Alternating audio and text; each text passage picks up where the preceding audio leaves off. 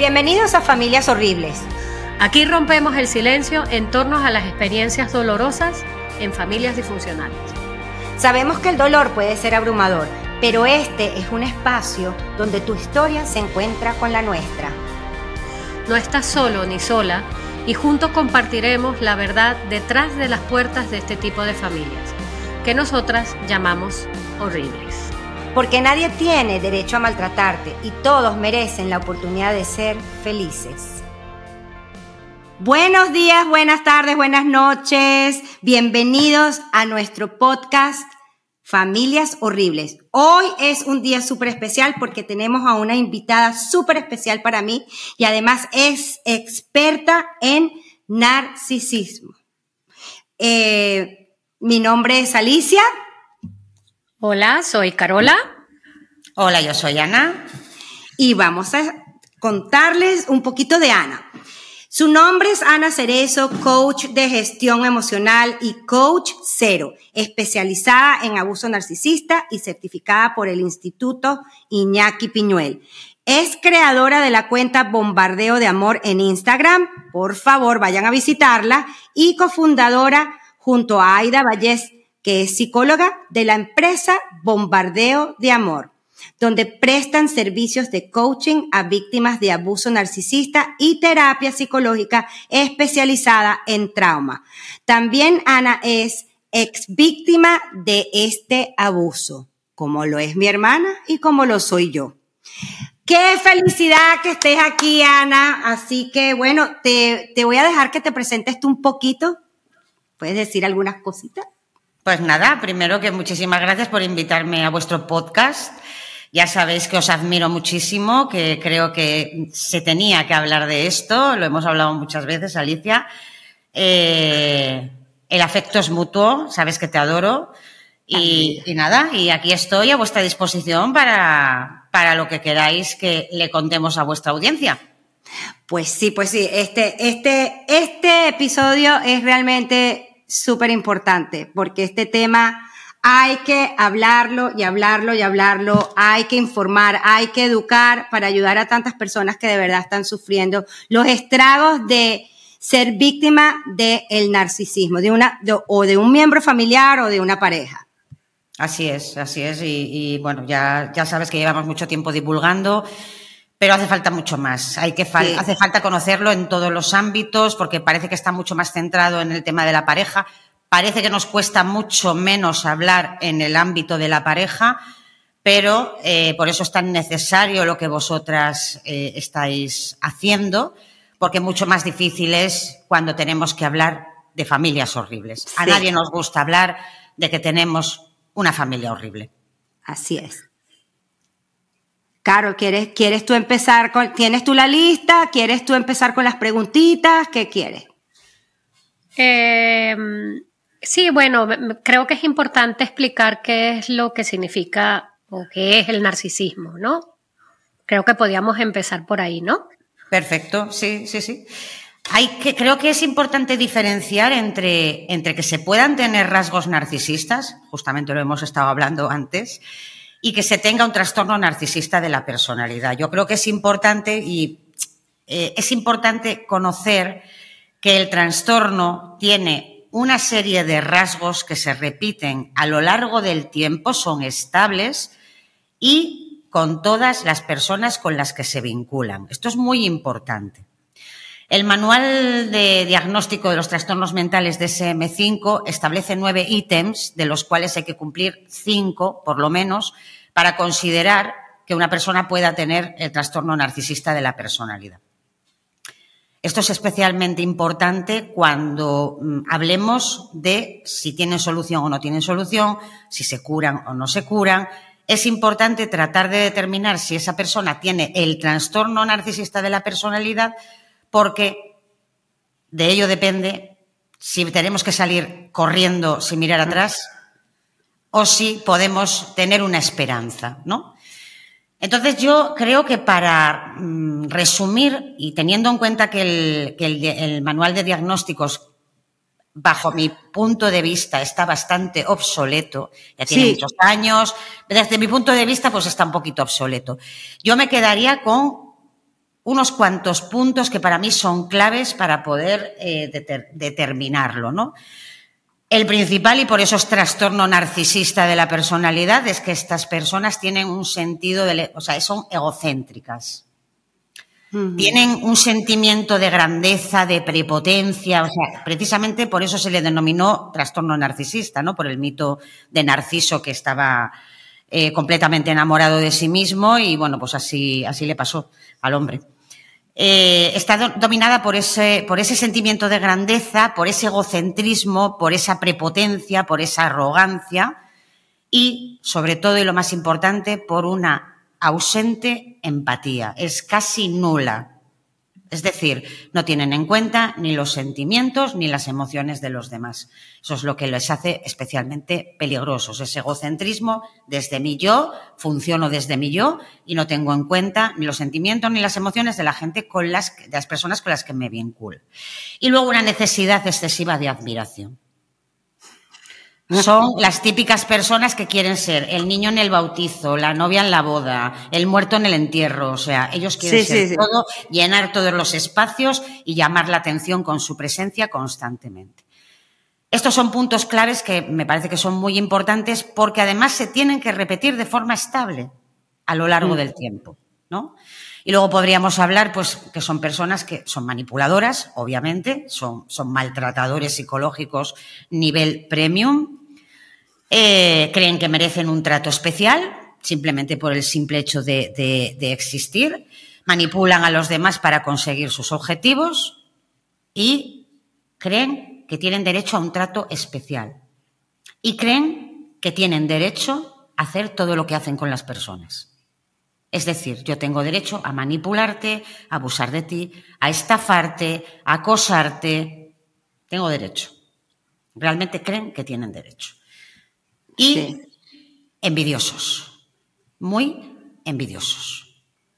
Y puntualizo lo de envidiosos porque es muy importante saber que mm, una gran parte de los problemas que tienen con nosotros los empáticos viene de ahí precisamente, de la envidia.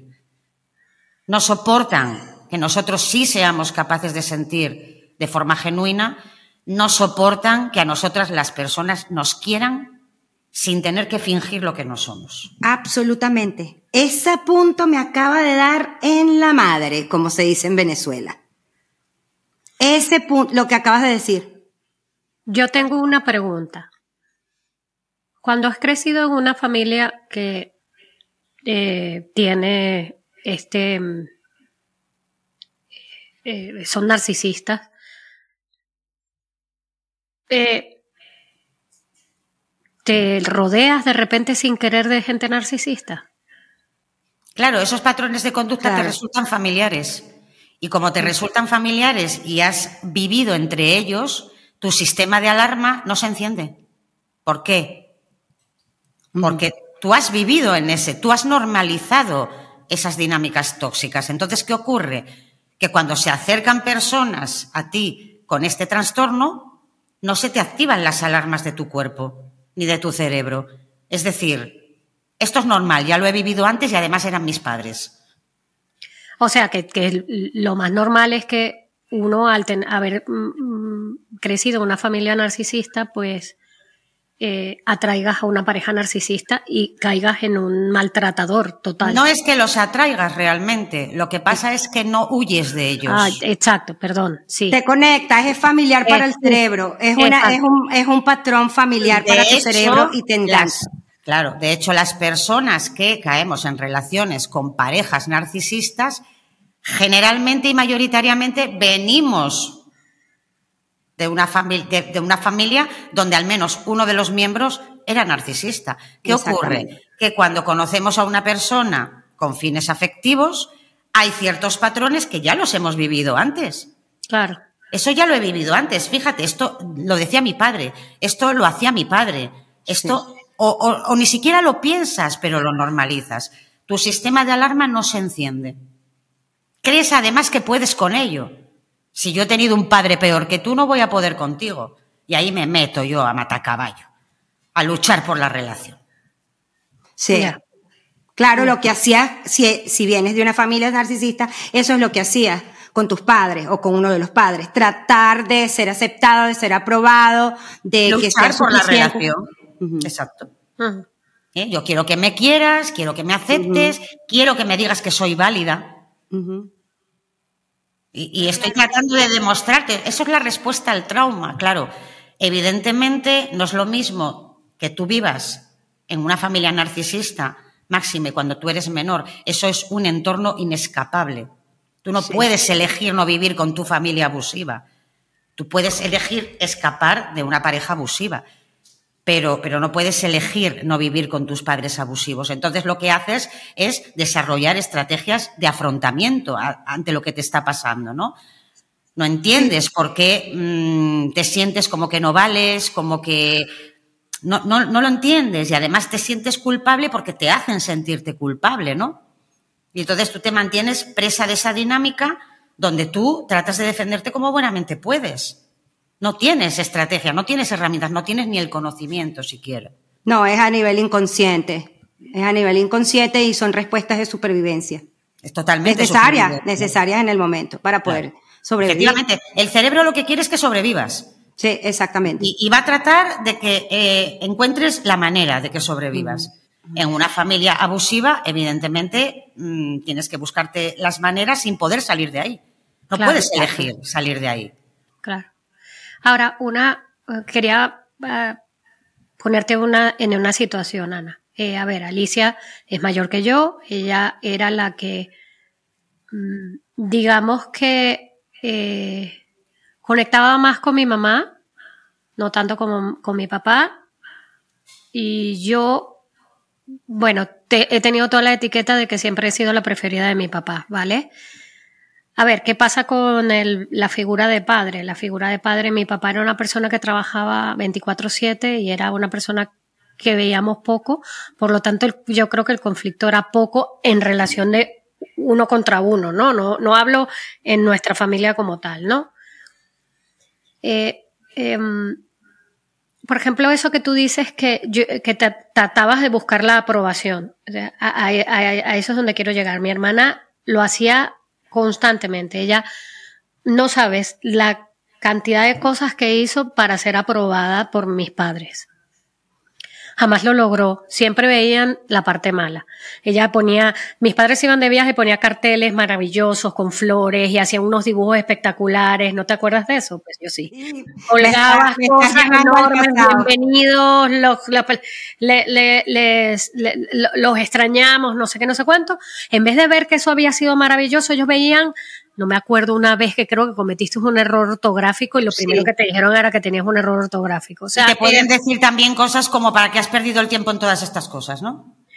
Eh, como, como también. A ver, y eh, mi sensación, no sé si es correcta, por eso eh, o sea, se lo, lo trato de, de, decir para ver si es el, el, el, el recuerdo lo tiene Alicia, no yo. Mi recuerdo es que yo pasaba. O sea, a mí me importaba poco si me te parecía bien o no. Yo era como era, era súper cerrada, yo ponía 700 barreras y siempre las he puesto, me, me, he cercado constantemente en mi vida para que no llegues a mí, porque sí me puedes hacer daño. Entonces, por lo tanto, yo generalmente pongo muchas barreras y para que no llegues a tocarme, pero en mi, en mi infancia adolescencia lo que yo, lo que se reflejaba y hecho, y hecho, nosotros tenemos, de hecho, mm, he, tenido en mis manos cosas que, que Alicia me escribía en toda mi infancia, como sonríe, como eh, aquí estoy, soy tu hermana, eres maravillosa, no sé qué, me decía muchas cosas positivas, porque mi exterior, o lo que, se, lo, yo, lo que yo exteriorizaba era mucha tristeza y mucha rabia y mucha seriedad, siendo yo una niña y siendo yo una adolescente. Entonces, claro, ella se llevaba, se llevaba todas las hostias, por decirlo de alguna manera, porque ella trataba de que realmente, mm, a ver, yo no digo que no me las llevaba, sino que simplemente yo utilicé otra herramienta de... Tú te creaste un castillo con fortaleza, con foso, con cocodrilos, es decir, sí la imagen que tú transmitías, Carola, es, te pongo un muro y te va a resultar muy difícil, vas a tener que eh, emplear mucha energía si me quieres dañar. Alicia era, entra hasta, hasta el salón. hasta el patio de atrás. Y, yo se lo decía, Alicia, no, no lo hagas. Y no nada más con la familia, sino que eso ya venía con las amistades y sucedía con las amistades. Cuídate, das todo, no sé qué. A ver, lo, hubo momentos en que Alicia y yo, por supuesto, estábamos enfrentadas como hermanas. A, a través del tiempo, pues, pues entendimos qué fue lo que nos sucedió y logramos tener una relación muchísimo mejor que la que tuvimos cuando éramos pequeñas, pero la relación no se podía dar era porque todo lo demás no se daba, ¿no? O sea, yo, yo cerré y puse fosos, pero yo cerré y no podía entrar nadie, o sea, yo fui a 700 psicólogos porque claro, la niña no habla, la niña no sonríe, la niña no sé qué, algo le pasa a esta niña, este, pero a ver, ya lo hemos comentado en algún otro capítulo, yo me sentaba enfrente del psicólogo, como era estos psicoanalistas, que si tú no hablas, ellos no hablan, pues yo dormía en la, en la consulta, muchísimas veces. Me acostaba en la mesa y dormía. O sea, era una hora de yo dormir en la consulta. Entonces, mm, eh, era, era, o sea, ahora de mayor, cuando lo analizas de mayor, oye, qué impotencia, o sea, porque yo no podía proteger a mi hermana también. Claro, eh, ¿cómo lo haces? No, no, tú bastante tenías con cercarte tú, protegerte tú, era tu manera de protegerte, Carola. Es, me cierro en banda y aquí no entran, no entran ni para lo bueno ni para lo malo, no entran. No entran. Alicia era, eh, la respuesta al trauma de Alicia era, trato de convencerte de que valgo y de que no tienes que tratarme mal. Son dos respuestas completamente diferentes porque, a pesar de ser, hermanas y venir exactamente del mismo sitio, sois personas diferentes. Ni uno ni otro sería un problema grave a no ser que demos con este tipo de personas. Sí. O a no ser que te, de alguna manera, te, te joroben tu vida, ¿no? Te, tengas problemas relacionales en tu vida. Tú has tenido una respuesta de protección al trauma y Alicia otra. Así es, todo el mundo tiene una distinta, dependiendo de su sistema nervioso. Posiblemente tú sigas siendo así, Carola, tú sigas poniendo barreras y Alicia siga entrando hasta el salón o dejando que entren hasta el salón. La diferencia es cuando tienes conocimiento. Ya. no puedes evitar a lo mejor ser así y dejar que las, que las personas entren hasta el salón, pero tú ya vas observando de qué manera van caminando por la casa. Oh, sí. Sí, sí, sí. Sí. Eh, mm, darte cuenta de que, bueno, muchas veces de hecho, Alicia me protegía y siempre me, me protegía. De hecho, no te acuerdas una vez, pero esto es jocoso, ¿no? Eh, íbamos por, no me acuerdo, por un parque o lo que sea, íbamos eh, nosotros. estábamos en la entrada del edificio de la abuela y estábamos sentadas en, eh, en el piso y viene un chico. Tú tendrías como cuatro o cinco años y el chico tendría como doce y te pasó la bicicleta por encima de las piernas. ¿No es ese? No, pero ese también está bien. Bueno, ese, ay no, mentira, ya sé cuál es el que vas a contar, síguelo contando, si eran en un parque, después terminó el otro.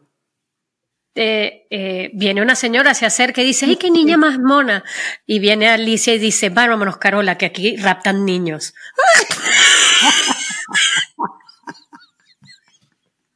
Ay, chica. Claro. Es, esa protección de mm, por qué viene esta persona a decirle nada a mi hermana de que si es mona, eh, alerta. Aquí va a pasar algo, no, me llevo a mi hermana, no vaya a ser que me la rapten. Sí. Bueno, yo me creo acordar, no sé qué, qué, qué, qué recuerdos tienes tú, pero yo no los tengo muy claros, de en alguno de esos momentos locos que explote, de que estaban cayendo a golpes a mi hermana me metía yo en el medio. Y yo me metía en el tuyo, yo decía, mátame, mátame. Y me caían los golpes así. Y yo te defendía, a mí no me importa. Y ahí como tienes la adrenalina a tope, no sientes. No sientes ya ni el dolor, sí, sí, sí. A mí no me importaba que me mataran. Yo decía, no toques a mi hermana, mátame a mí. Sí. Era un horror, eh, o sea, e, este, este momento de locura y de, o sea, y, y que además hay algo que a ver si eso también es un punto. De repente a los 10 minutos de la ebullición y de la vaina más horrible de la tierra. Hola hija, ¿qué tal? ¿Cómo estás? Como si nada hubiera pasado. Calla. Sí. ¿Hello? O sea, ¿qué Sí. pasa aquí? O sea, hello. Como Sí. si nada hubiera pasado. Efectiva, es muy característico. La lían parda, bueno, en este caso ya, pues fíjate, maltrato físico, ya, ya, bueno, ya. La lían parda, esto co- común a todos los vínculos, ¿eh? Absolutamente. Laboral, amistad, eh, pareja, familia, o sea, todos. La lían parda, te la lían gorda y al 10 minutos, una hora, día siguiente, incluso después de haber desaparecido, Sí. aparecen como si nada hubiera pasado. Así de verdad, había momentos en que yo creo, ya un poco más mayores, Alicia y yo, nos mirábamos la cara así como ve. Está loco. Está loco. Sí. O sea, acaba de arder Troya y de repente estamos en el mundo de Heidi. Sí. Claro, porque yo tuve todo el derecho de pegarte una paliza. Tuve todo el derecho de pegarte una paliza. Ya te he pegado la paliza. Ya está. A otra cosa mariposa. Pelillos a la mar. Sí. ¿Qué hacemos con la paliza que yo me he llevado? Ah, y no te atrevas a reclamar o a expresar que te ha dolido, que te haya pegado o que te has parecido injusto. Porque la culpa Ay, es O días o meses o años después le dices, ¿te acuerdas mamá o te acuerdas papá de esto? Yo jamás he dicho eso. No se acuerdan, jamás. O sea, y si en algún momento llegan a reconocer que se pasaron dándoos una paliza porque, vamos a poner por caso, os quedó una marca de aquel día, ¿no? Eh, que tú digas, no, no, esto me lo hiciste tú en una paliza. Ya, pero es que era porque te lo merecías. Sí. Tú te lo merecías. Bueno, No fue para tanto. Y si fue, No fue para tanto, les encanta. Y y otra si cosa fue, que, fue porque te lo merecías. otra cosa que decían era el que te quiere te, haya- te hará llorar.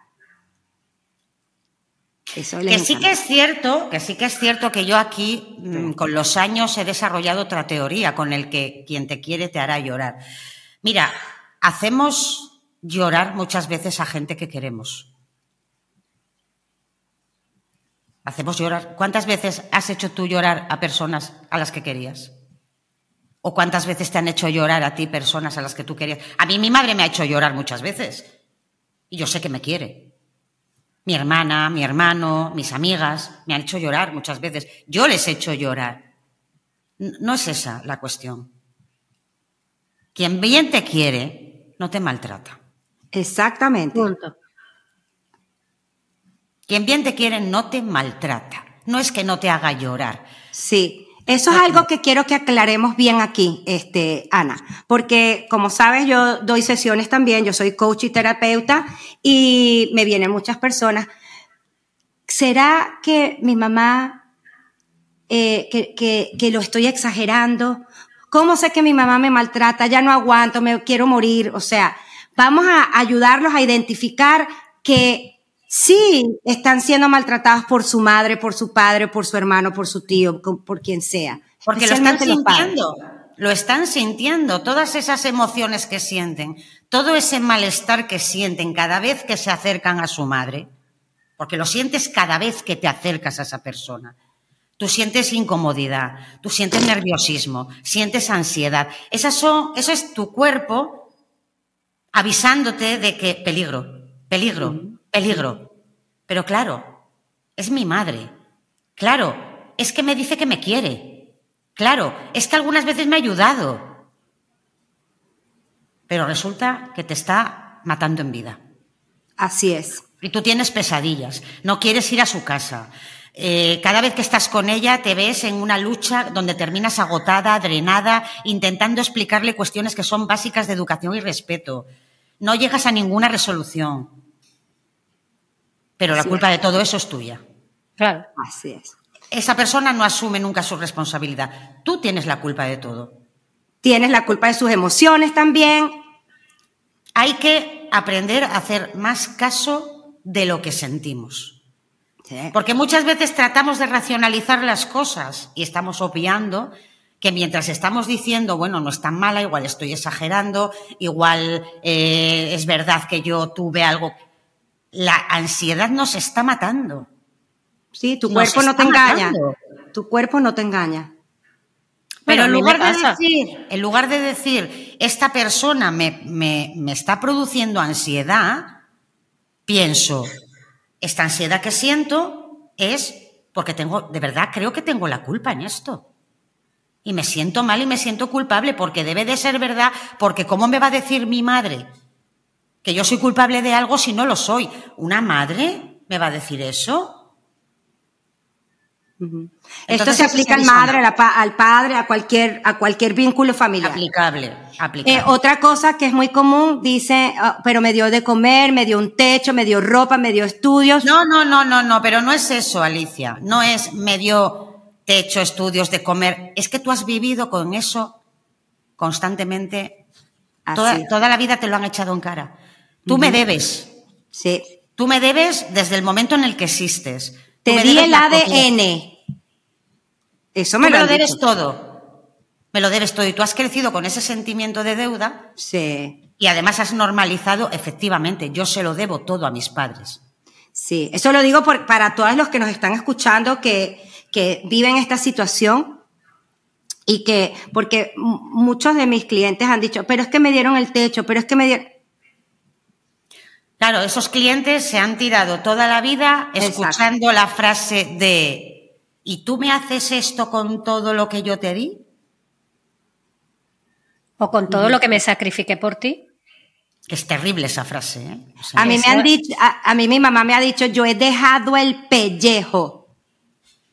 Es terrible esa frase. O sea, esa frase que recibe un niño donde se siente responsable del sacrificio, ni más ni menos, de su madre y que no tiene las herramientas para decir, como diríamos ahora de adultas, mira hija, si te has sacrificado, ha sido porque te ha dado la gana. ¿A mí qué me cuentas? Sí. Exacto. Cuando eres niño es devastador. Porque te sientes, te sientes responsable y culpable de todo lo que les pasa a tus padres. Bueno, sí, y no nada más que te sientes. Ellos, por ejemplo, cuando nosotras vivíamos en Venezuela y cuando mis padres decidieron retornar a España, eh, por ellos, ellos se fueron a Venezuela jovencitos, pequeños, eh, eh, y ellos, que fue en el momento que Alicia y yo encontramos una salida de separación de nuestra familia, y nosotras nos quedamos en Venezuela, ellos se vinieron a España,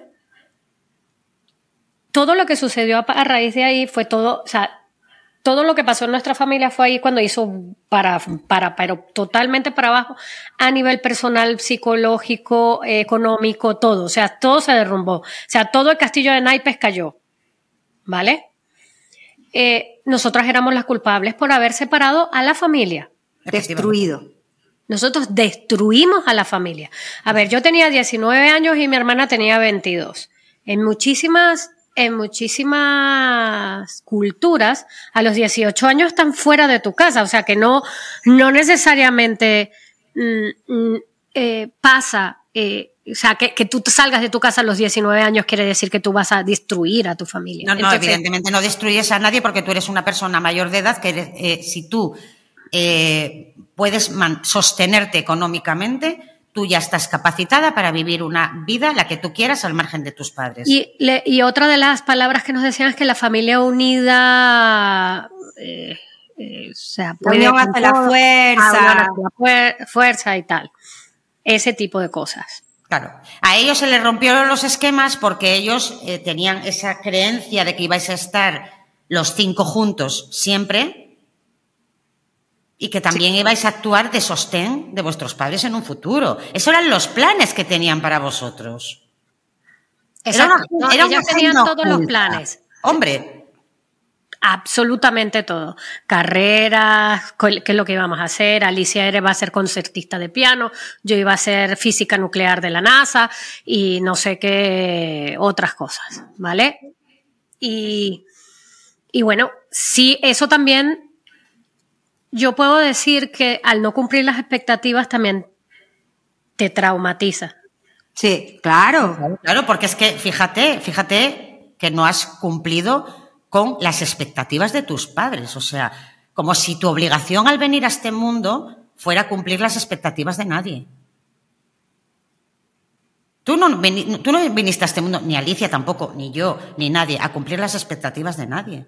Esto es una cosa que está muy normalizada, pero que, no, que no. O sea, ni, está, ni hemos venido al mundo para cumplir las expectativas de, nadie, ni hemos venido al mundo para cubrir los planes que tengan para, nosotros.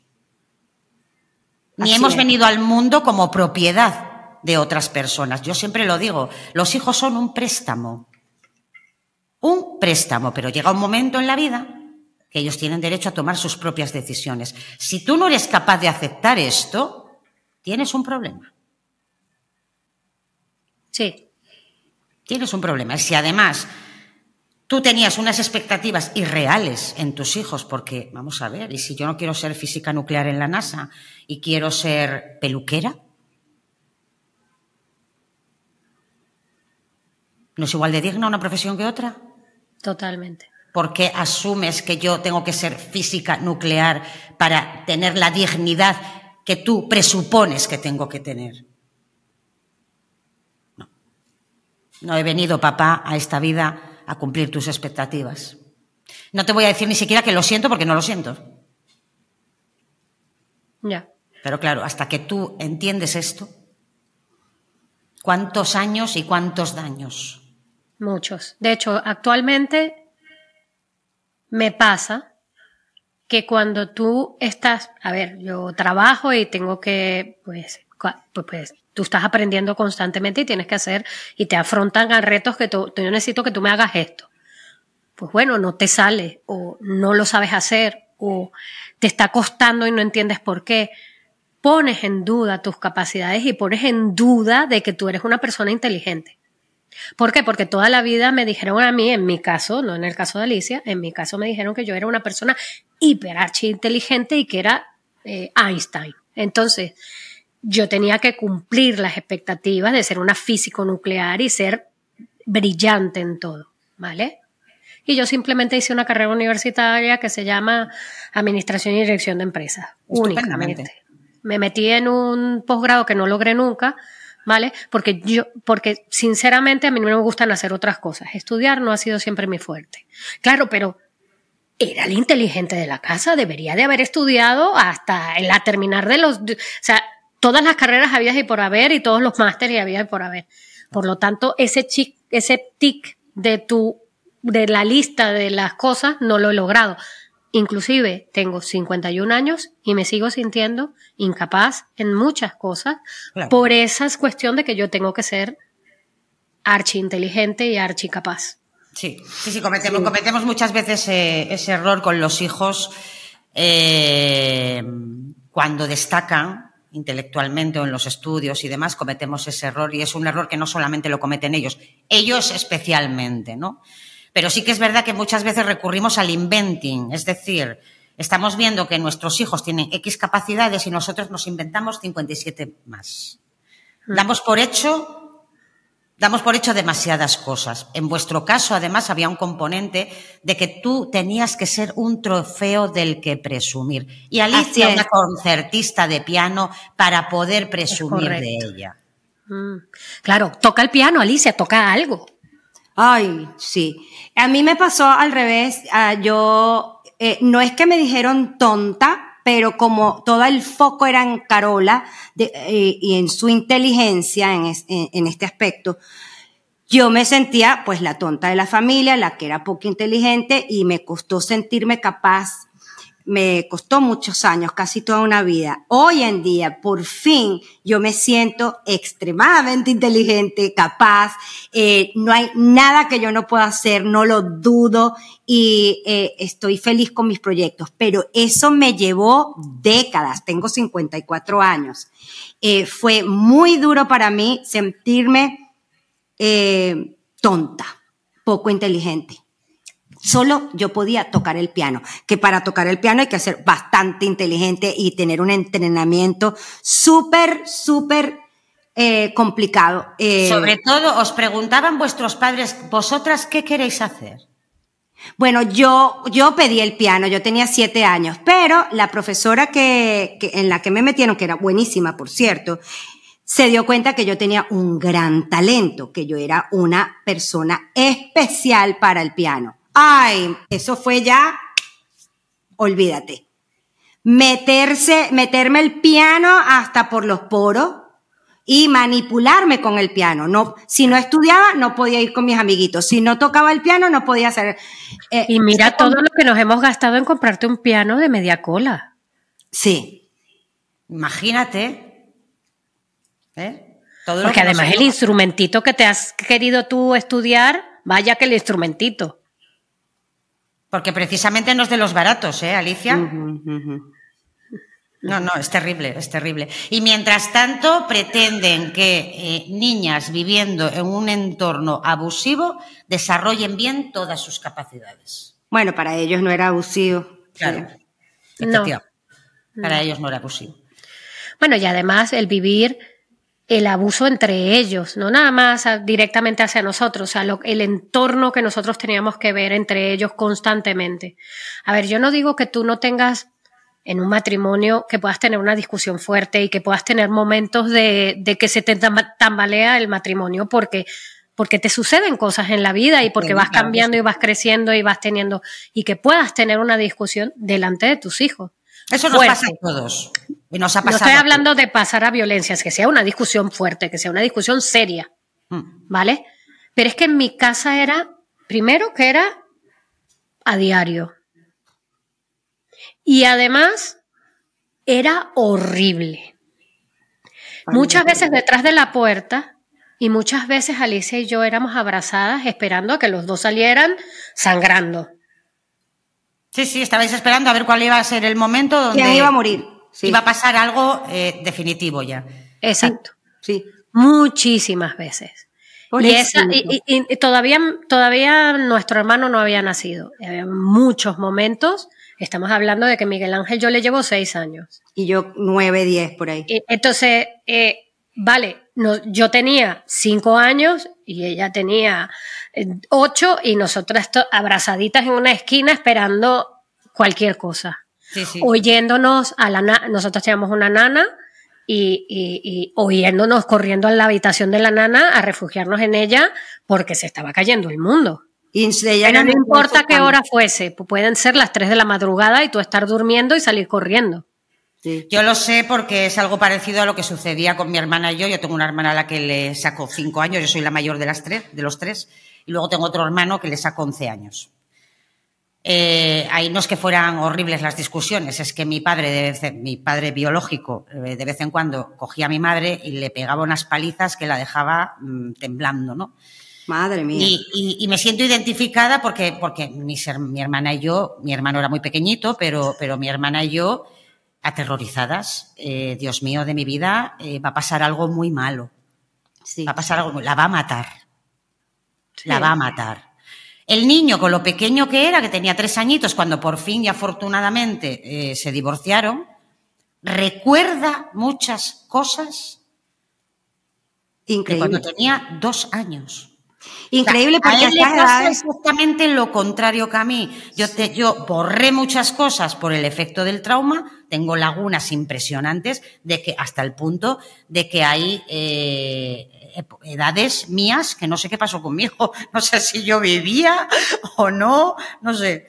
A él le pasa todo lo contrario. Él lo tiene todo vívido. Lo recuerda todo de una manera increíble.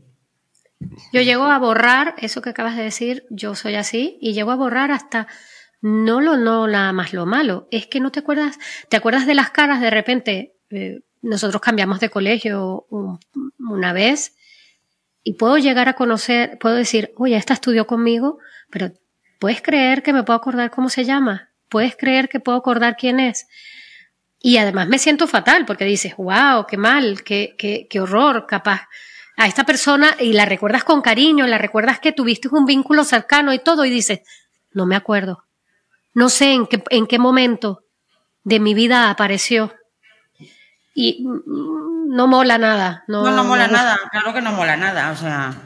Pues, pues a mí me pasó algo curioso. Cuando yo empecé a escribir mi libro, cuando escribí mi libro, que está ahí listo, solo que lo tengo que publicar, eh, yo pensé siempre que yo me acordaba de todo, porque mis recuerdos son muy vividos, con detalles de olores, colores, formas, nombres, números.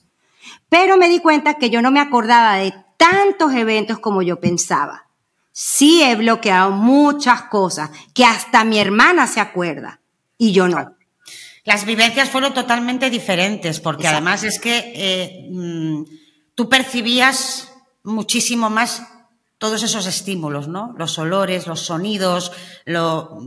no, no, me gusta calificar esto de paz porque no me gusta calificarlo, pero sí que es verdad que tú eras pura emoción, todo lo percibías con mucha más intensidad. Carola, identifico que era mucho más racional. Sí, toda, sí, sí, sí. Así es, lo has, lo has. Y se ah, vive de diferente forma. Oh, absolutamente. Mira, aquí tenemos no quiere decir esto que una haya sufrido más que la otra, ¿eh? Seguro que las dos habéis sufrido en la misma proporción, oh, pero la manera de afrontarlo es diferente. Sí, sí, sí. Mira, esta pregunta a mí me parece súper importante. Eh, ¿Los narcisistas se, eh, nacen o se hacen? La verdad es que, eh, como todo lo que tiene que ver con el cerebro, mmm, lo mismo que eh, se constata que nacen niños psicópatas. Los estudios no son muy concluyentes, es decir, se tiende a decir que el psicópata nace y se hace también, y que el narcisista se hace. Parece ser que los expertos se ponen de acuerdo en que, en que viene de la crianza. Viene de la crianza lo mismo cuando es sobreprotectora, cuando ha sido el típico niño endiosado eh, que lo han colocado en un pedestal, que se ha criado sin límites, que mandaba él, en definitiva. ¿Dónde, ¿Dónde, te pongo que no te me caigas, cariño mío? ¿Y cuánto te doy? Hasta, hasta lo que no tengo te doy, ¿no? Los niños que se crían sin límites, esto es muy peligroso. Es muy peligroso porque no, no, no, tienen, no, no tienen límite después, ¿no? Y también vienen del trauma. Es decir, tú puedes desarrollar un narcisismo en respuesta a un trauma por maltrato que haya sufrido. Sinceramente os digo, a mí si nacen, si se hacen, si es por el trauma, si es por la crianza, si es... Me parece peligroso hablar de esto porque es como queriendo justificar el hecho de que no puedan evitar tener estas conductas. Y no es así. Y se puede, una persona que se identifique, que identifique, ponte tú, no lo he visto ni lo he vivido porque tú puedes hablar con mis padres de esto y te dirán que ellos no son narcisistas ni mucho menos. Pero una persona que puede llegar a decir, oye, soy narcisista, qué horror, puede, puede tratarse para no hacer... No. Una persona puede decir, sí, soy narcisista y qué, y reírse de ti. ah, Exacto, no, no, no. Es que si eres narcisista, ya olvídate que vas a reconocer tu responsabilidad de tus comportamientos, olvídate, estás, es que no lo vas a ver. Son personalidades egosintónicas, están en consonancia con ellos mismos. Es decir, hacen lo que hacen porque quieren hacerlo. Luego podemos hablar de que están hechos de capas de, de, mecanismos de defensa, que sí. Luego podemos hablar de que su ego en realidad es falso, que sí. Evidentemente, si tú necesitas una aprobación constante, una validación constante, una tienes una necesidad constante de admiración, sí. ahí lo que hay es una falta de autoestima. Pero yo la voy a disfrazar, voy a ponerme capa sobre capa, sobre capa, sobre capa. Pero jamás, jamás voy a hacer una introspección y decir, ¿realmente puedo corregir estas conductas? No le interesa. Ya. O sea, olvídate. Olvídate. No les interesa. No les, la gente me pregunta, ¿pueden cambiar? Podrían si quisieran. Sería un cambio también un poco superficial, también os lo digo, porque si no hay empatía, no hay empatía. Si tú no eres capaz de, de reconocer las emociones y los sentimientos de otros, ¿puedes evitar hacer mal? ¿Puedes evitar maltratar? Puedes. Cuando tú maltratas a una persona, estás tomando una decisión consciente de maltratar a una persona. Es que me puso los cuernos porque no sabía lo que hacía, perdona. ¿Cómo que no sabía lo que hacía? Estaba tomando una decisión consciente. Lo mismo que mm, de mentirte por cualquier causa, lo mismo que de manipularte porque quiere conseguir un objetivo. Es consciente de lo que está haciendo. Podría no hacerlo. De hecho, les hemos visto comportarse de forma impecable, ¿no? En muchas circunstancias. De hecho, son excelentes profesionales que no tienen a lo mejor ningún problema en su área, de, o sea, en su trabajo. Les hemos visto comportarse de acuerdo a lo que se espera, de acuerdo a las normas éticas, morales. Les hemos visto todos, ¿no? Sí. Luego, luego pueden hacerlo si quieren. Claro. Pueden. Claro. Pero no quieren. Ya. O sea que básicamente que si estás al lado de una persona narcisista, huye por la derecha. Y por la Absolutamente. Por la derecha, por la izquierda, o sea, huye. Vale. Huye. El problema es, para identificar todo esto, hasta dónde tienes que llegar, porque de aquí generalmente solo se sale eh, por acumulación de sufrimiento y por supervivencia. Claro, en, en, en, el, en el caso de cuando hablamos de la familia es mucho más complicado porque si tú pues tienes un compañero de trabajo narcisista pues o, un, o una amistad que, que llegas a identificar este tío es narcisista, lo que me hace es daño, huyes por la derecha y es muy fácil huir por la derecha, pero es mucho más, mucho más difícil, aparte que utilizan herramientas mucho más profundas para hacerte daño y manipularte, que sean tu familia. Eso es que es lo, es lo que comentábamos antes. eh, es un entorno inescapable. Ya. Que no puedes decidir no vivir con tus padres abusivos. Esto es tremendo. Cuando eres menor de edad, cuando eres Cuando un eres niño, cuando estás edad. bajo la tutela de ellos, pero cuando eres un adulto que to- estos niños que han sido víctimas de eh, abuso narcisista en la familia son adultos con ese trauma y todavía esa parte del, del niño está dentro de ellos. Ahí es donde hay que ayudar a estas personas a que encuentren la manera de salir de ahí, buscando ayuda. Claro.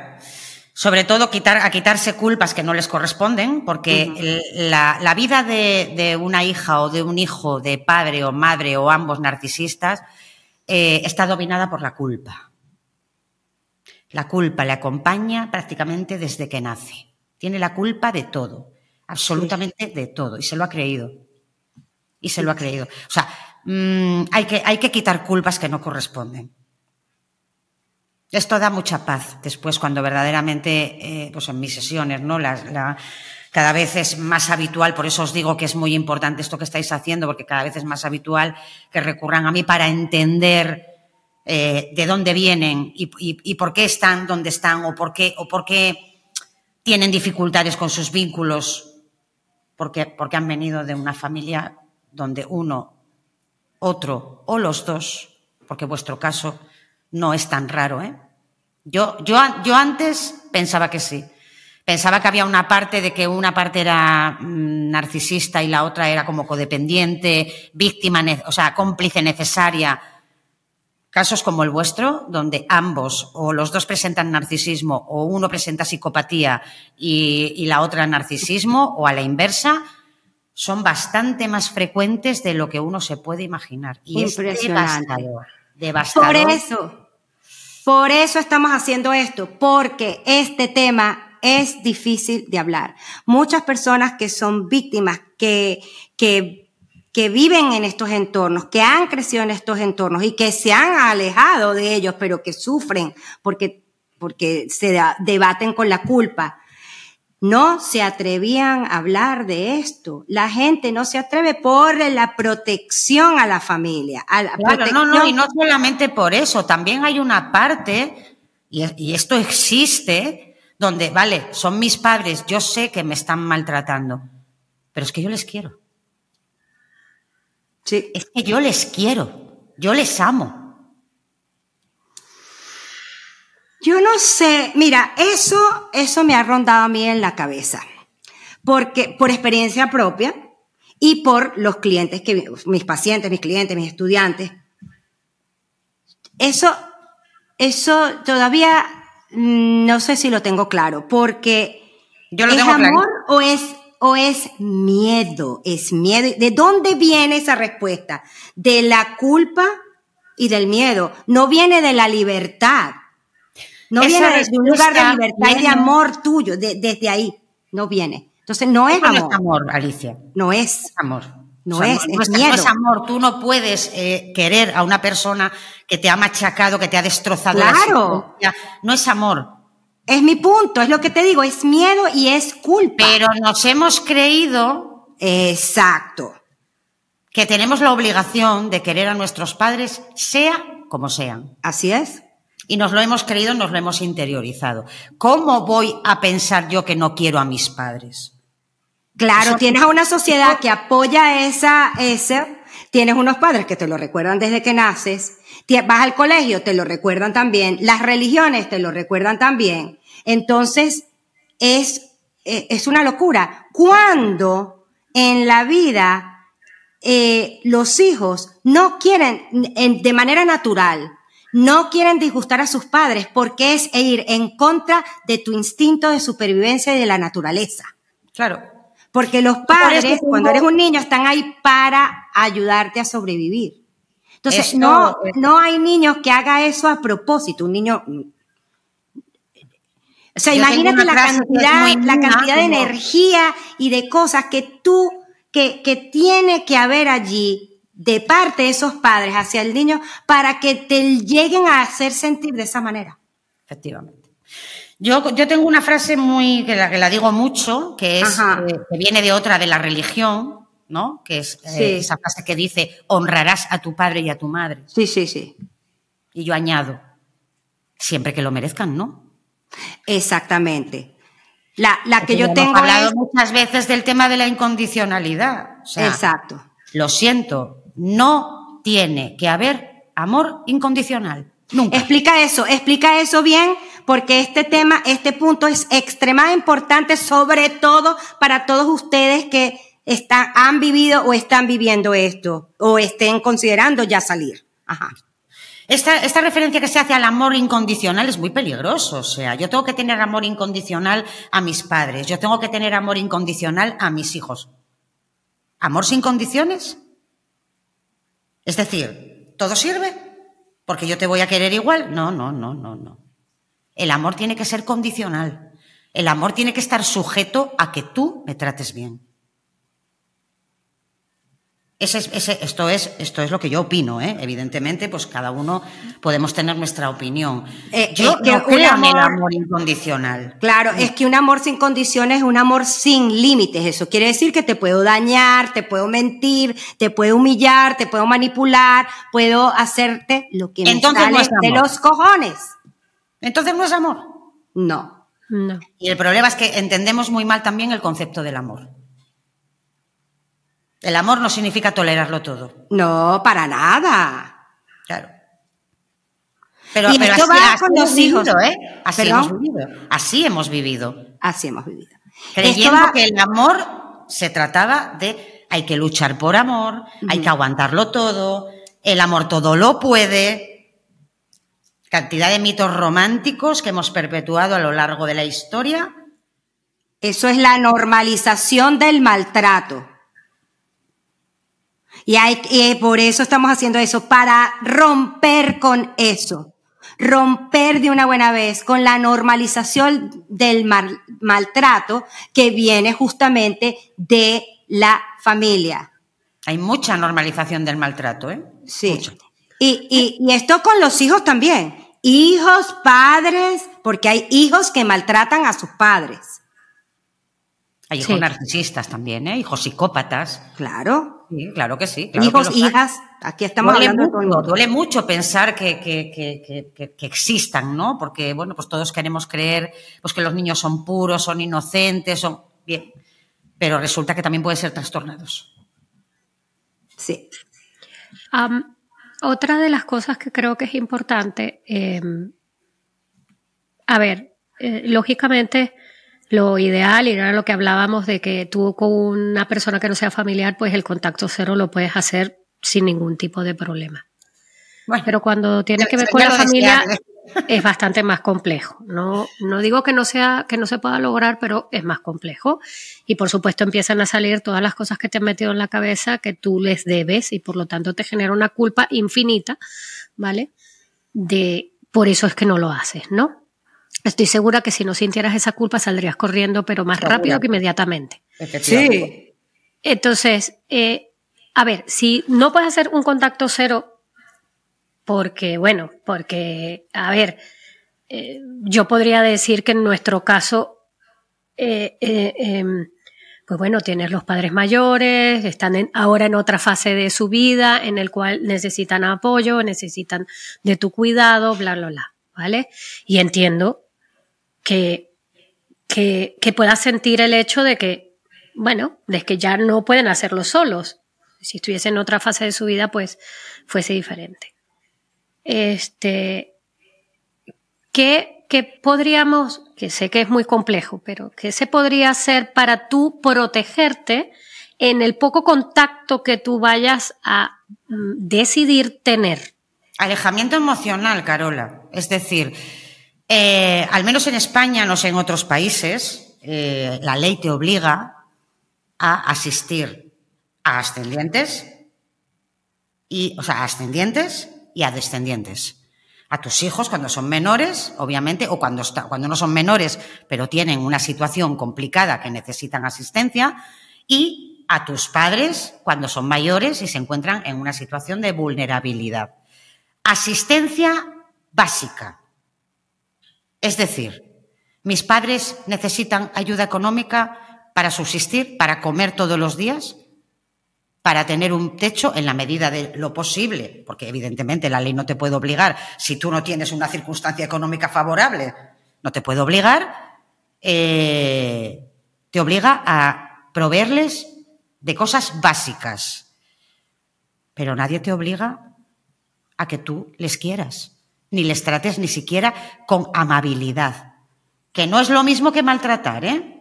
Es decir, cuando tenemos que relacionarnos bien, porque sean nuestros padres y tengamos que de alguna manera asistirlos, porque sea nuestra pareja y tenemos hijos con esa persona y tenemos que tener un mínimo contacto. Bien, cero, contacto cero emocional total, o sea, mm, no voy a absorber absolutamente nada de lo que me digas. Yo voy a observar, pero no voy a absorber. Ahora, yo voy a contestar, voy a contestar, si quiero, ¿eh? Si no, no. Pero no, voy, pero no voy a reaccionar. Pero tiene uno, de, tiene uno derecho a tener contacto cero completo, si uno quiere yo estoy hablándote cuando no, cuando hay algo que te impide a no, que pueden ser múltiples de situaciones. No tener la capacidad, pues, no tener la capacidad emocional de, de, cumplir el contacto cero. Tú puedes asistir a tus padres económicamente porque es lo que necesiten, ¿no? Necesitan comida, necesitan cuidados básicos, ¿vale? Sí. Mandar un dinero a una cuenta.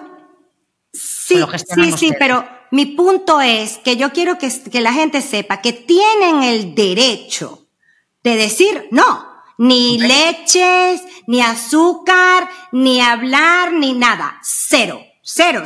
adiós, te murieron en vida. no tienes ningún contacto, no tienes por qué ayudarlos en ningún aspecto si eso es lo que tú eliges. porque tú más que nadie sabes ¿Cuál es el calvario que has vivido? ¿Cuál es el maltrato pero por eso hago la puntualización de que aquí, por ejemplo, en España, la ley te obliga a asistirles. Ah, bueno, eh, según lo que yo tengo entendido, porque lo hemos no, según lo que hemos entendido y hasta cierto punto, es muy bien lo que tú dijiste antes si económicamente tienes las posibilidades, si no las tienes porque tú tienes que cumplir, no te por ejemplo, en mi caso tengo que cumplir con darle techo y comida a mis hijas, no puedo dejar de darle de comer a mis hijas para darle de comer a mi padre. Vale, a medida de lo que sea posiblemente exacto. Pero si no lo puedes hacer, también existen el Estado, existe unas ayudas que te proporcionan para que ellos estén con un techo y con... Y si ellos tienen esas ayudas básicas por parte del Estado y tú no puedes hacer más de lo que haces, contacto cero total, absoluto y radical, porque puedes y, y, porque debes. porque quieres. Exacto, ese es mi punto ese es mi punto principal que de, me importa muchísimo porque hay gente que está sufriendo demasiado porque no sabe que si, lo, que si es malo, que si es bueno, que si... Tienes derecho de vida, de preservarte, preservar tu vida, preservar tu bienestar y de decir basta y de decir Es que no, solamente, porque hablamos de los derechos, hablamos de los derechos y cierto, tienes derecho, pero es que Alicia y Carola, aquí no solamente tienes derecho, es que tienes la obligación. Sí, sí, sí. De cuidarte. De preservarte. de preservar, claro, es tu vida. Porque, ¿qué pasa? Si tú, no, si tú has logrado hacer tu familia, tienes un esposo o una esposa, unos hijos, y tú no te, no te eh, responsabilizas y te comprometes con tu vida, tú le traes esa mierda al resto. A mí me pasó. Llegó un momento en que eso empezó a filtrarse y tuve que ponerme las pilas e ir a... Estuve en terapia siete años. A ver, que esta gente son como las termitas. Sí. Hasta que no terminan contigo, no paran. Sí. Pues voy a hacer aquí un inciso. Eh, el día de ayer, mi hija tuvo su cita con su psicóloga y me pidió que fuéramos dentro, juntas. Y una de las cosas que me dijo, hermana, fue que llevaba yo tres meses sumamente volátil, sumamente enfadada con todo, con el mundo, y sumamente que todo ya venía con un tono, no había tolerancia. Existe, oye hija, no sé qué, ay, oye hija, ¿cuánto? Y ella me dice, mamá, llevas unos meses así. A, a raíz de lo último que ha pasado en nuestra familia y que además acá ha, ha, recaído en mis, en mi responsabilidad, en mis acciones, en mi cuidado. Sí. Por supuesto, existe muchísima rabia, porque en realidad yo no considero que todo lo que ha pasado es extremadamente espantoso extremadamente injusto, aunque hayamos vivido en una familia narcisista, aunque hayamos vivido en una familia, en una familia donde haya habido extremadamente mm, eh, agresividad y trauma y todo lo demás, ya me ha pensado como que la gota que rebasó el vaso. O sea, ya no puede ser algo más inhumano, horrible, eh, retorcido. Y claro, por supuesto, esto me ha generado muchísima rabia contenida, porque además yo lo que menos quería era que esto traspasase a mi casa. Pero lamentablemente no hay manera de pararlo, no hay manera de, de, que no traspase porque yo me tengo que ocupar de mi padre, porque yo me tengo que, tengo que hacer muchísimas cosas a nivel, a nivel logístico que impacta mi casa, impacta mi matrimonio, impacta mis hijas, impacta mi vida. Entonces, eh, el recibir eso de mi hija para mí, pues, fue un wake up call. Fue un. no, no nada más eso, fue duro, fue duro. Claro. Yo lo sé, pero es que ella me decía, mamá, pero es que tú tampoco me has contado qué ha pasado y tampoco puedo entenderte porque yo no estoy entendiendo qué está pasando. Claro. Ah, yo había decidido decirle la parte de que mi papá se había quedado en la calle.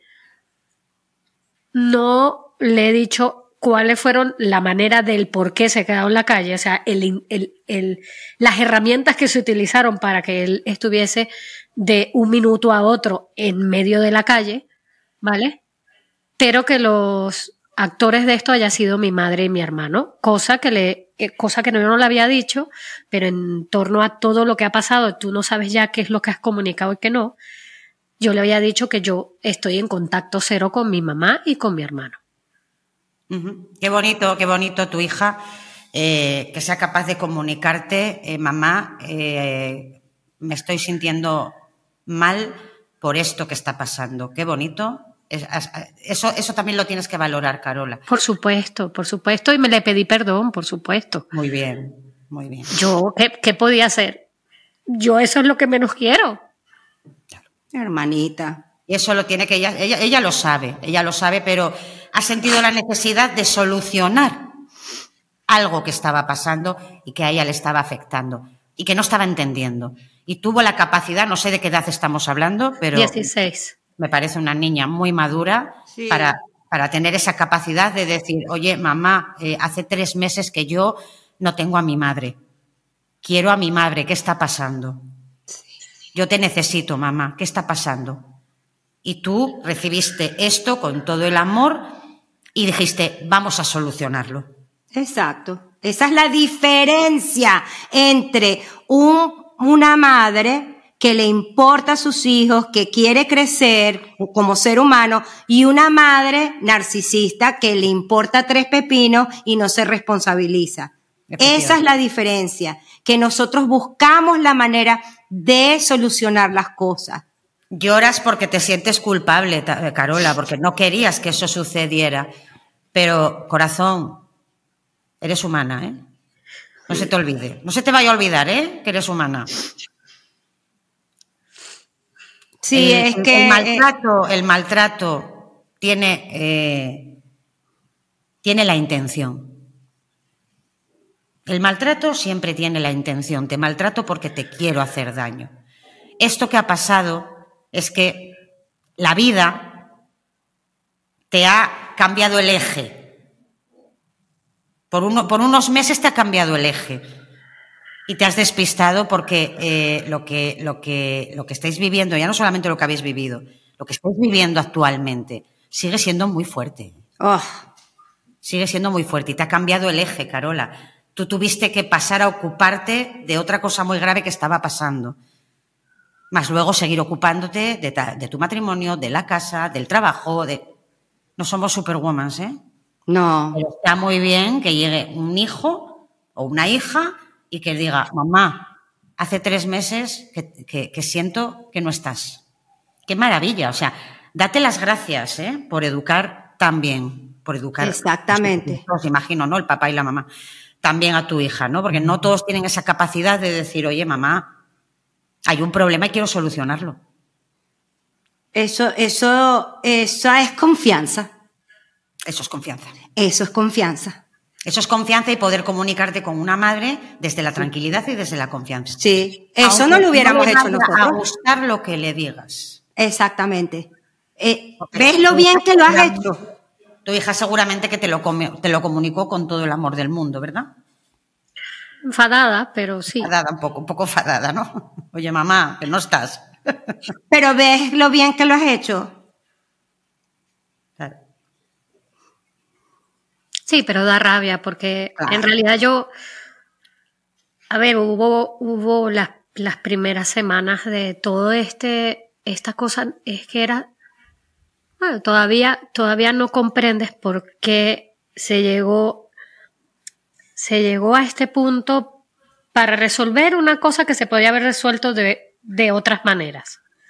¿Vale? Lo que pasa es que no iba a ser tan fructífero eh, económicamente, pero mm, eh, yo creo que lo que lo que realmente se quería que era separar la pareja de mis padres, cosa que debería haber sucedido desde el minuto uno, ¿vale? Pero aquí, eh, entre paréntesis, este, creo que eh, haber comunicado que eso lo querían hacer y, y que no nada más estuviese en un lado de la familia, sino en toda la familia, era lo que yo creo que, pero claro, no iban a tener la parte económica y la ayuda económica que está teniendo ahora mi madre, ¿vale? Claro. Eh, eh, eh, esa parte no se hubiese, no, no les hubiese salido bien porque el hecho es vivir cómodamente de las ayudas del Estado. Y Vale. Ella y mi hermano, los dos. Sí, sí, pero Esto estoy hablando de mi mamá y mi hermano. Claro, esto fue mientras, mientras de forma parasitaria hubo objetivos comunes. Digo parasitaria porque uno parasitaba al otro seguramente. Mientras hubo objetivos comunes, esa pareja continuó. Cuando uno de ellos fue un escollo para yo poder vivir mejor, descarte y se acabó. Así. Y no miro ni atrás. Ya está. Esa, esa es la esencia narcisista. Así es, así es, así es. Literal. Literalmente como lo acabas de describir. Señores, escuchen esto, señoras y señores. No somos personas sintientes para ellos. No lo somos.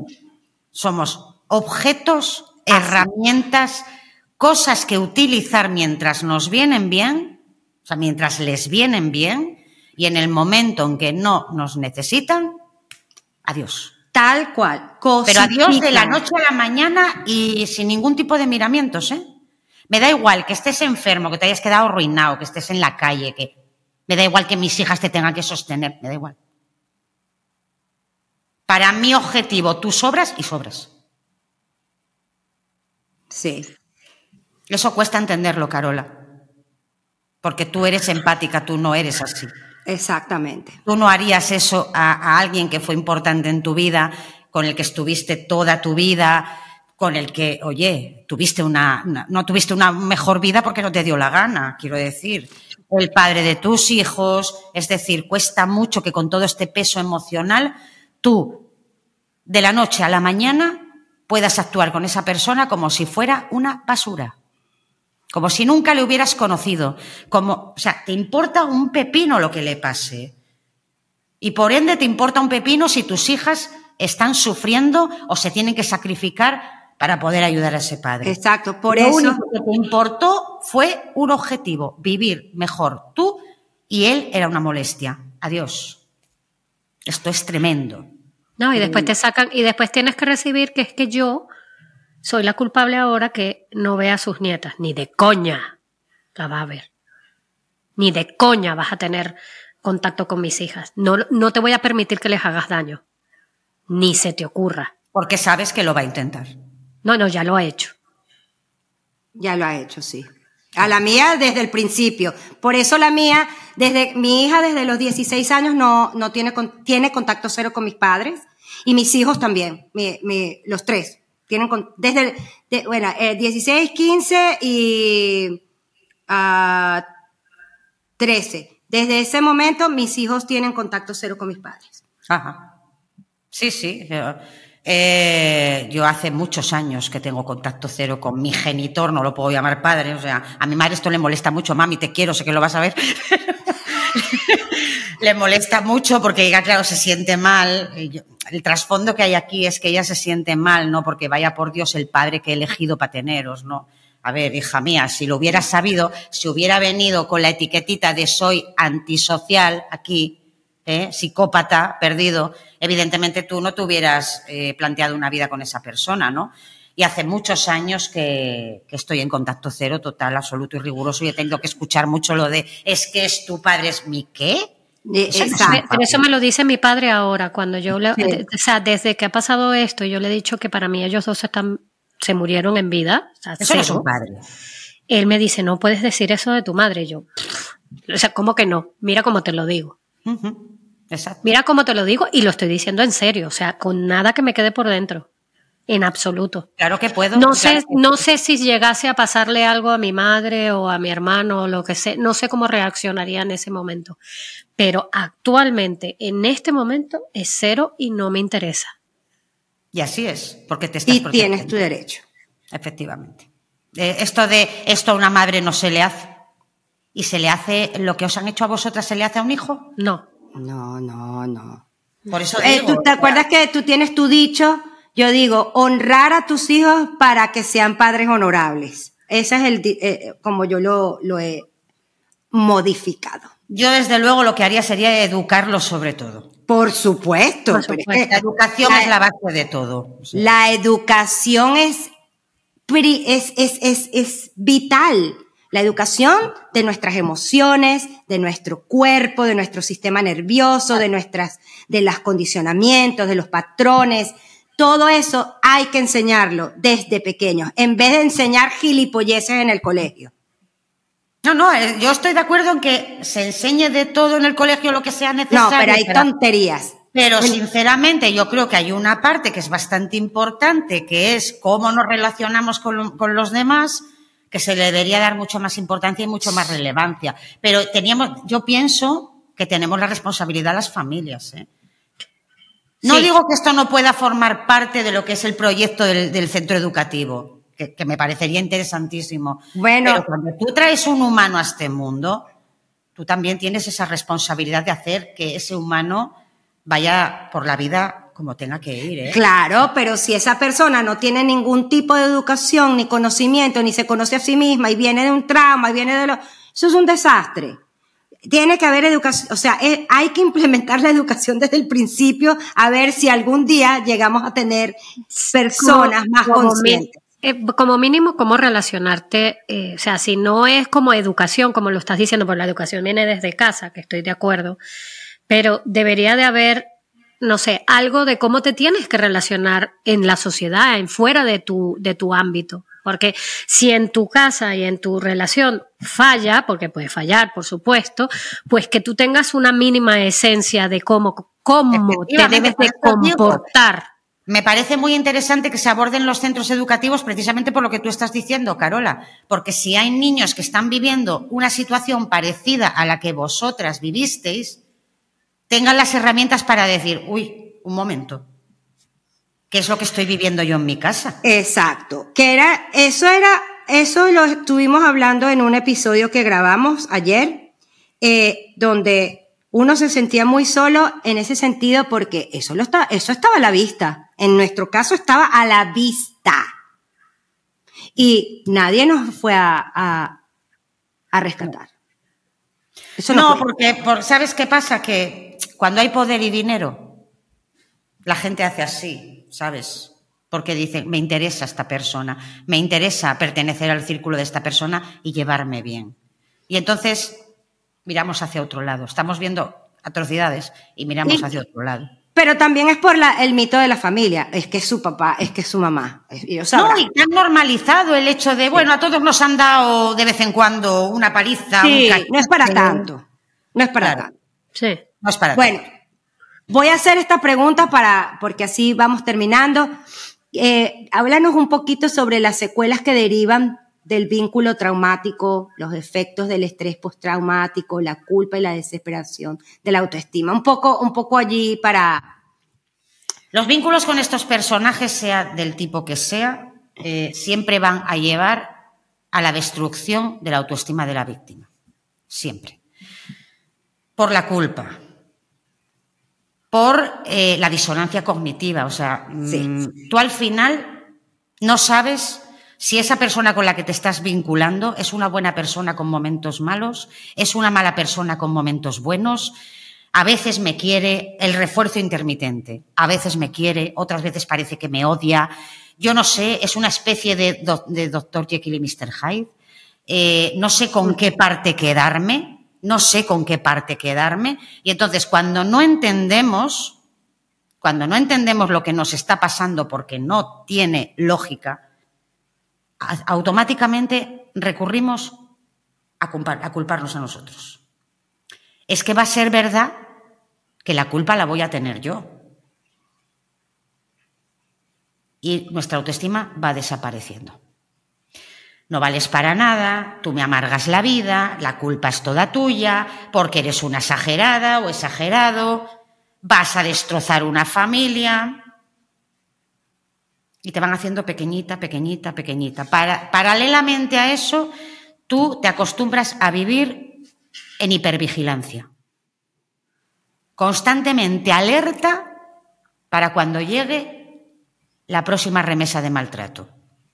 Es decir, sufres el maltrato cuando sucede y anticipas cuando va a suceder, pero, pero, esto tampoco, pero eso tampoco funciona, porque muchas veces no vas a acertar. Y el maltrato te va a venir cuando menos te lo esperas. ¿Qué conseguimos con esto? Un sistema nervioso completamente desregulado. Desregulado, sí. ¿Eh? Y empiezas a tener problemas de insomnio, pesadillas, problemas digestivos, problemas digestivos, depresión. O sea, deriva a enfermedades graves esto.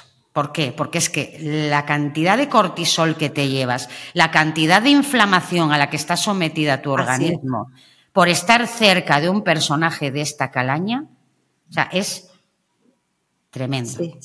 Los estragos en, la salud física y mental son tremendos. Ellos lo que buscan es precisamente la destrucción de tu autoestima porque eres una persona mucho más vulnerable, mucho más fácil para manipular y para extraerte todo lo que te quieran extraer, ¿no? Porque ya sabéis que estos se mueven, pues eso, necesitan su combustible para poder existir, ¿no? Entonces, cuanto más manipulable seas, cuanto más vulnerable estés, mucho mejor, para mantenerte en ese vínculo. Tú de ahí no vas a salir. A través del refuerzo intermitente, donde unas veces te quieren, otras veces no, parece que ahora te dan, ahora te quitan, lo que te generan es una adicción, pero una adicción real a nivel bioquímico, o sea, una adicción. Fisiológica, sí. Efectivamente, es una adicción química, o sea, la química de nuestro cerebro, de nuestro, de nuestro, cerebro, digo bien, está completamente adicto, igual que nos hacemos adicto, adictos a las máquinas tragaperras, que unas veces te dan dinero y otras veces no. Y en la búsqueda de que te den, de repente un día te dio. Ahí se generó la adicción, porque un día te dio. El caso es que tú te pasas la vida invirtiendo 200 euros para recibir 50 y en lugar de ver que has perdido 150, te crees que has ganado 50. Pues con las relaciones con este tipo de personas pasa igual. Cada ganancia que tú veas en forma de cosa positiva, la vas a magnificar. Es que fíjate que me ha dicho hoy que me quería. Después de tres meses que me hizo ghosting y desapareció de mi vida pero hoy me dijo que me quería. Eso es lo que cuenta. ¿Qué indica ahí? Indica que tu autoestima está desaparecida. O sea, no te quieres ni un poquito. Porque si te quisieras, si tu autoestima estuviera bien y no estuvieras bajo los efectos del estrés postraumático, tú te quedarías con esos tres meses donde desapareció de tu vida. Tú te quedarías con las veces que te lleva martirizando las veces que te ha sido infiel, las veces que te ha pegado, tú te quedarías con eso. Porque esas conductas es lo que habla de la persona. Las palabras es solamente lo que quiere que tú creas. Pero al final nuestros actos nos definen. El problema es que estamos tan absolutamente destruidos que ya no sabemos si sí, si no, si va, si viene, si esto es así, si seré yo, si será el otro. Y es cuando necesitamos ayuda para poner negro sobre blanco. Mira, esto que te ha pasado es por esto, por esto y por esto. Esto es por esto. Con esto quería conseguir esto. Y es cuando de repente empieza a hacerse la luz, empezamos a encontrar la paz, empezamos a reconstruir nuestra autoestima y tenemos la fuerza para salir de ese vínculo. Y algunos hasta abrimos cuentas en Instagram, los hacemos coach y todas estas cositas. Pero primero tiene que venir ese proceso de entender dónde has estado metida o metido y de dónde vienes. bueno, por eso, por eso, por eso existe Familias Horribles, el podcast Familias Horribles. Eso es. El podcast Familias Horribles existe para que tú puedas entender de dónde vienes y por qué te pasa lo que te pasa. Y fue por un pico de no puede ser. Esto ya es algo que no te la veías venir ni de coña.